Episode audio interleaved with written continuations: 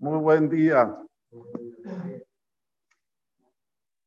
Cuando ya Paró le dio farol verde, le dio piedra libre a Yosef para que pueda llevar a Galot, carrozas, carruajes a buscar a Jacob vino.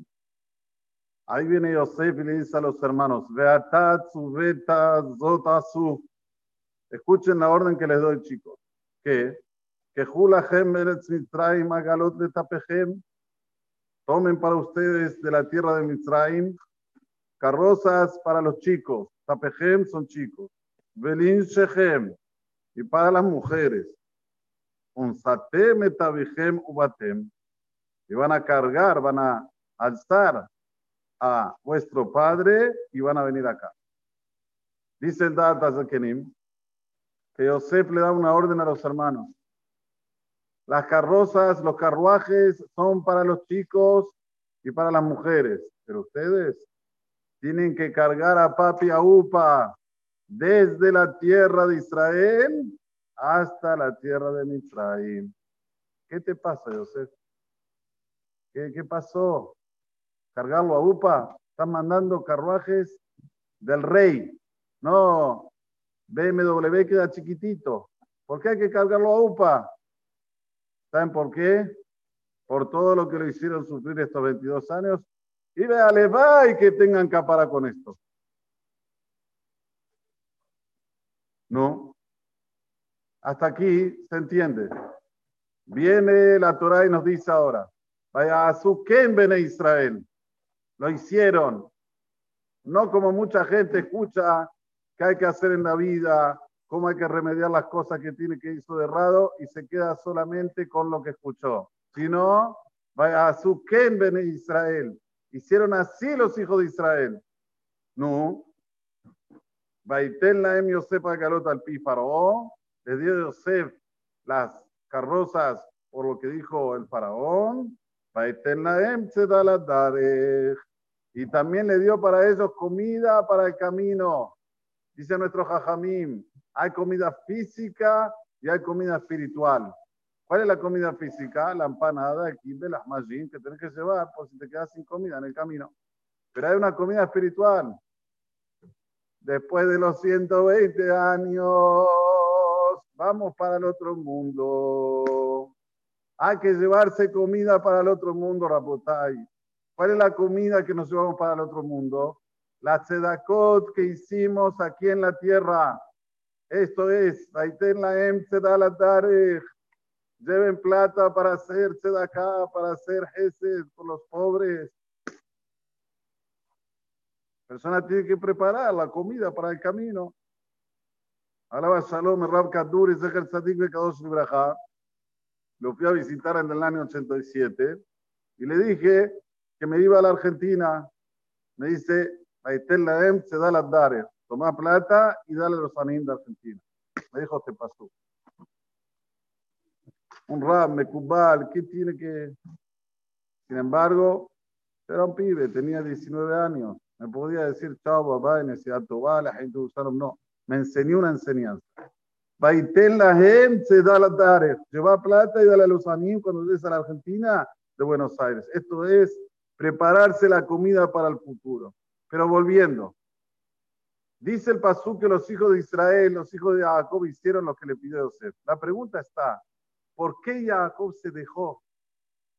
¿Acaso Jacob no podía ir caminando?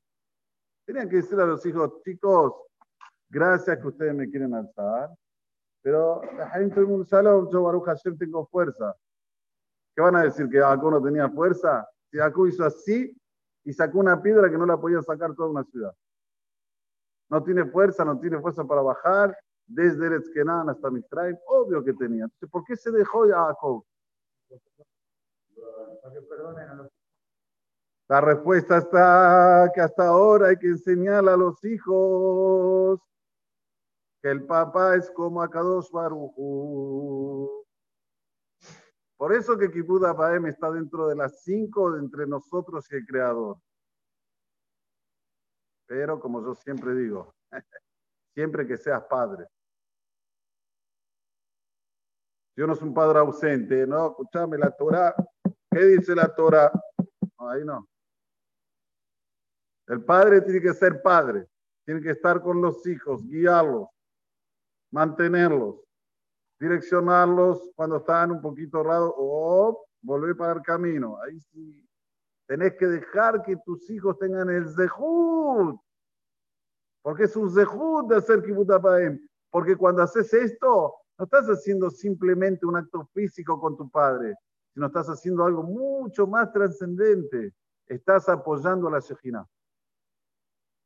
Entonces el padre tiene que ser como la Shejina.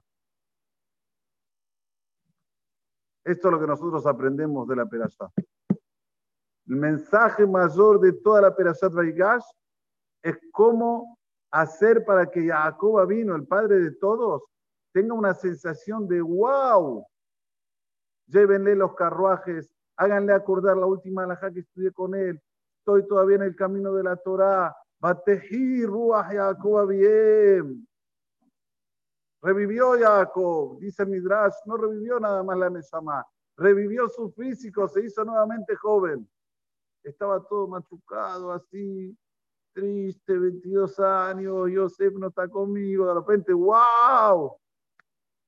Como dice el Talmud, si una persona escucha una noticia buena, no solamente que le da aire a su Neshama, sino que los huesos se ensanchan. Y lo alen lo contrario. Cuando una persona escucha una noticia no buena, no solamente que el físico se cae, perdón, que el, espíritu se cae, sino también el físico se cae. Hasta se pueden quebrar los huesos, dice, la, dice esto es lo que nos enseña la Torah, siempre mirar con objetivos y con cosas que son esenciales en la vida. No nos confundamos, las cosas son muy claras en la Torah, clarísimas, clarísimas. Solo hay que, vaya azúcar en Israel, hay que hacer conforme quiere Akadosh Barujú, conforme cuando una persona se dio cuenta de re. No pasa nada si, te si decís re y empezás de nuevo, baraja de cero. Al revés, el mayor Gibor El mayor fuerte es aquel que dice re y comienza de cero. Este es el mayor fuerte.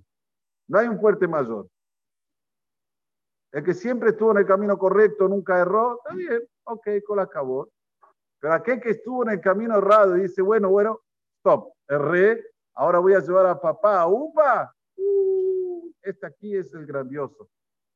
Este aquí es el que me se puede decir sobre él, Israel et par, Israel que en vos se gloria, se enorgullece. Y no Hasbe Shalom, estar 30, 40, 50, 80, 90 años con el error, escuchar que está errado y seguir con el error, y seguir con el error y decir, eh, la vida es así, ¿qué puedo hacer? No, no, toma actitud. Le cuando nosotros vemos propagandas, todo el día te venden. Actitud, actitud, actitud, comprar, comprar, comprar. Y compramos. Al final le hacemos caso a las propagandas. Compramos Coca, compramos Schneider, compramos no sé lo qué. ¿No? ¿Qué hacemos con la Torah? Hay que tomar actitud. Que tengamos todos a Juti a mí me amén, que ni Dejan en una casa, Omer, ataca, dos el de Israel. Fija,